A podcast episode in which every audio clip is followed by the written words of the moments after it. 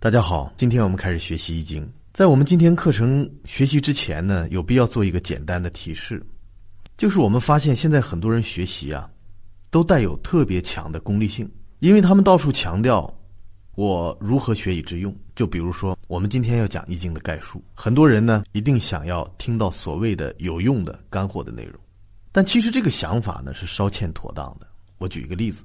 比如说，我们在盖大楼的时候，我们盖楼的目的是什么呢？是为了让楼上的人去住，也就是这个大楼地面上的空间是有用的。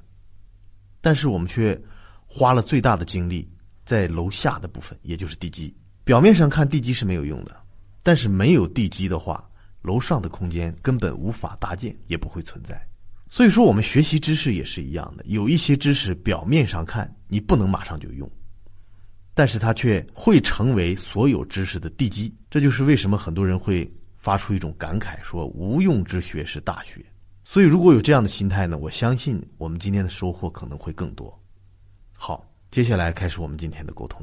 也许大家不太知道，《易经》这部经典呢，在世界上受追捧的程度远远超出我们的想象。可以说，世界上的精英分子，大部分人都有过学习《易经》的经历。咱们来看几个人。比如孔子，儒家文化的创始人。孔子学习《易经》堪称痴迷的地步。他晚年的时候呢，对《易经》是爱不释手。从五十岁开始学《易经》，孔子活了七十二岁，晚年的时间大部分都用来学习《易经》。于是他说了一句话：“他说假我数年，五十以读易，可以无大过矣。”这句话什么意思呢？人的一生啊，总是要犯错误的。即便是孔子这样的圣人，他也会犯错误。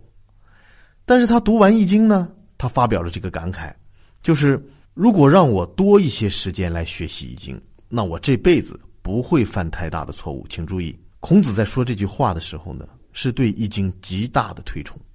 我们想想看，有谁敢说我学了某种知识就不会犯错了？即便你什么都会，但是在生活当中仍然会犯错。而孔子呢，却用极其肯定的话告诉我们，《易经》就有这个功能。什么功能？它会让我们少犯错。那我们想一想，如果在我们的一生当中，我们犯的错误很少，那我们达到目标就会非常容易。所以，我们可以换个角度来说，《易经》似乎可以指导我们取得想要的那个成果。这就是为什么世界上的精英阶层大部分人都会学习《易经》。我们再来看孔子学习《易经》痴迷到了什么程度？用一个词来形容呢，叫做“围边三绝”。孔子那个年代，是用牛皮穿起的竹简形成的书，啊，这种情况叫做围边三绝是什么意思呢？三绝绝就是断了的意思，所以这句话就在描写孔子看易经的时候，他不断的翻易经，然后把牛皮穿成的那个竹简，把牛皮给翻断，翻断几次呢？三绝，有些人说是不是三次啊？请大家注意，在中国传统文化当中，当提到三的时候。你可千万不要认为它就是三，它指的是众多的意思，这是一个概数，而不是具体的数。所以我们就可以理解，孔子多次的翻阅易经，把牛皮翻断掉，他研究易经就痴迷到了这种地步。但是像孔子这样对易经痴迷的人，并不少见。我们再说一个人物，这个人物叫曾国藩。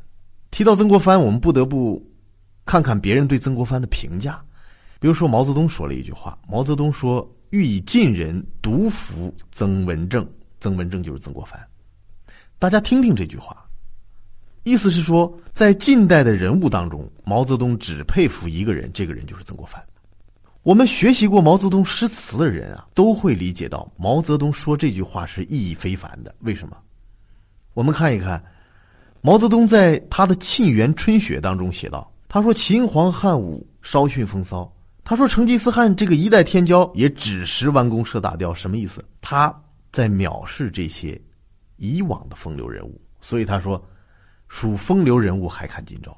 我们通过毛泽东的诗词可以断定，毛泽东心怀非常伟大的梦想，所以天生是比较高傲的。他能佩服的人不多，而他却说，在近代他只佩服一个人，就是曾国藩。咱们再来看另一个人啊。”几乎说了一模一样的话。这个人呢，就是蒋介石。蒋介石的书桌上永远放着一本书，就是《曾文正公全集》，也就是《曾国藩全集》。李彦龙老师全套一百集易经课程，全息解读易经智慧，尽在公众号“易经研习社”。我们将在这里为你打造一个最专业的易经学习平台，请搜索公众号“易经研习社”。用蒋介石他自己的话来说，他说：“平生只服曾国藩。”这就很有意思了。我们看看毛泽东和蒋介石是一对天敌呀，他们竟然有共同佩服的人，这足以说明什么？说明曾国藩他的地位。他是受毛泽东和蒋介石这样人推崇的人。我们谈曾国藩，他跟易经有什么关系？曾国藩的日记里面详细的记载，曾国藩系统性的研究易经至少有五遍。第一次呢是道光二十一年的七月份，一直到第二年十二月份结束，历经了一年半的时间，曾国藩用来研究易经，基本上是一天研究一卦，然后用两三天的时间来复习。并且在这一年半的时间里边没有间断过，一直在研究。那第二遍研究呢，是咸丰十一年的时候，也就是一八六一年，用了两个月的时间，每天研究两到三卦。第三遍呢是同治五年，第四遍是同治九年，第五遍是同治十年，也就是一八七一年。从一八七一年的十一月份到十二月份两个月的时间，每天研究两到三卦。一直到曾国藩去世前的半个月，身体已经极度虚弱了，而且眼睛已经视物不清了。即便在这种情况下，曾国藩第六次的系统性的研究了一遍易经，也就是曾国藩在自己临去世之前又系统性的学习了一遍易经。所以，我们就可以理解到曾国藩受易经的启发有多大。其实，我们刚才有提到过，全世界范围内的精英阶层呢。大部分人都跟易经有过亲密接触。